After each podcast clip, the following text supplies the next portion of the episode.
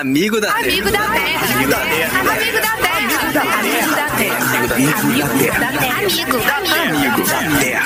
Amigo da Terra. Vamos precisar de todo mundo.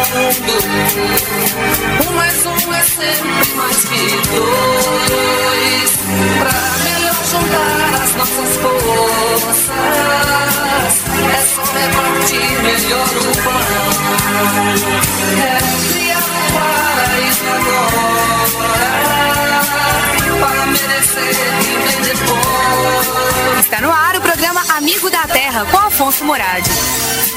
Ah, meu amigo, minha amiga, o nosso programa chegou. Eu estou aqui no Jalapão, interior de Tocantins, e aqui desfrutando da beleza do bioma, nessa experiência de comunhão com a natureza tão especial. Ao meu lado está aqui o Wally Rodrigues, que é um guia turístico da região, que tem um grande amor a essa terra e ao seu povo. E o Wally vai explicar para nós uma coisa que eu achei muito bonito aqui, que são as veredas.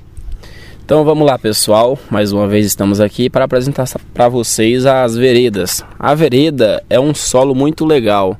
É um solo de campo limpo, tá? De com uma grande quantidade de esponjas também que fica no interior desse solo, aonde ela vai reter toda a água do período chuvoso para quando chegar o período mais seco do ano, vai formar pequenos canais d'água, dando acesso assim aos rios principais, fazendo com que os rios permaneçam no mesmo nível, principalmente no período da seca. É uma incrível, um incrível bioma desse campo limpo. Nele traz uma grande quantidade de vidas, a sussuapara um dos animais que vivem nessa região e também as plantas que tem nesta vereda, que é a palmeira do Buriti, que tem mil e duas utilidades, vamos dizer assim, mais do que a bombril, não é verdade? Essa, essa, essa palmeira do Buriti tem o braço do Buriti, que é onde a gente faz móveis, faz instrumentos musicais. A Tala também faz artesanatos como chapéus, lustres, bolsas, como, assim como o capim dourado também. O fruto do buriti é retirado o óleo para uso medicinal, para queimadura, serve também para queda de cabelo, fazer shampoo, condicionador, sabonete e várias outras coisas também que é importado através desse óleo. E a polpa do fruto, eles fazem doces, sorvetes, picolés, que é também vendido aqui na região e também gera um pouco da renda local. Então, olha só, uma planta que tem tantas utilidades para o povo aqui da região. Agora você estava falando então das veredas. A vereda ela acumula água na época da chuva e você falou de esponja, é né? um terreno que é esponjoso, né? E que depois vai alimentar os rios. Ora, o que que acontece? Olha, quando vem um, ah, não é o caso aqui, graças a Deus, que essa aqui é uma área preservada, mas no Brasil, quantas veredas nós tínhamos no Cerrado que foram destruídas para plantio de grãos. E o que, que acontece com o meio ambiente quando se destrói a vereda? Hoje a vereda é uma das coisas mais importantes que nós temos em meio ao cerrado. No Brasil inteiro e tanto quanto no Jalapão, 30% do cerrado hoje são denominadas veredas. O que acontece muito para que elas acabem, além também do cultivo de soja, de grãos que vivem no entorno dessas fazendas maiores, vamos dizer assim, dos senhores fazendeiros, né? é, acaba porque, além dela ser derrubada, também acontece muitas queimadas no entorno das veredas, fazendo com que mate as palmeiras do Buriti, sendo ela que é um dos grandes procuradores de água e formadores também dessas esponjas, como eu citei. Se você queima a vereda, ela vai secar, vai parar de alimentar os rios e os rios vão secar, fazendo assim com que diminua a quantidade de veredas e também de bichos que vivem no seu entorno. E é importante como é que a gente percebe aqui que tudo está relacionado, né?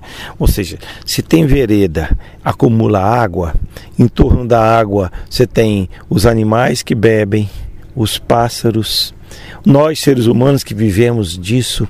E eu acho que isso é a grande descoberta, olha, que estamos fazendo na cidade, no campo também, que tudo está interligado. É a consciência ecológica, né? Exato. Ao preservar o rio, você não está preservando só a água, está cuidando da qualidade da água para as pessoas, para as plantas, para os pássaros, para os micro-organismos, para os insetos, né? Isso vai fazendo com que a comunidade de vida fique cada vez mais ampla, né?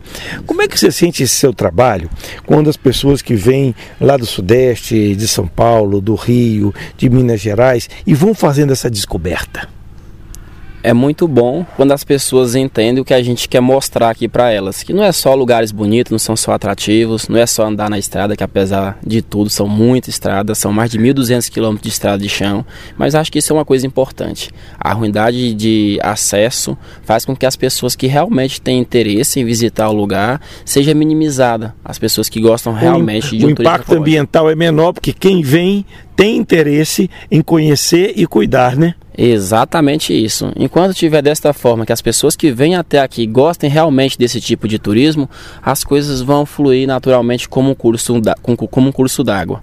Fazer com que eles gostem, com que eles procurem realmente conhecer, assim como você está fazendo, me procurando aqui, buscando informações sobre o lugar, para mostrar para as pessoas que o que há de mais bonito precisa ser mostrado, precisa ser visto e também ouvido. Ô, gente, olha que coisa bonita. Então, olha, aí o recado para do Ale para nós, vamos cuidar do meio ambiente onde a gente vive, do meio ambiente das pessoas. Some conosco, mais um é sempre mais que dois. Um grande abraço, até o nosso próximo programa. O Amigo da Terra tem a parceria da Comissão da Amazônia da CNBB. Amigo da Amigo da Terra. Amigo da Terra.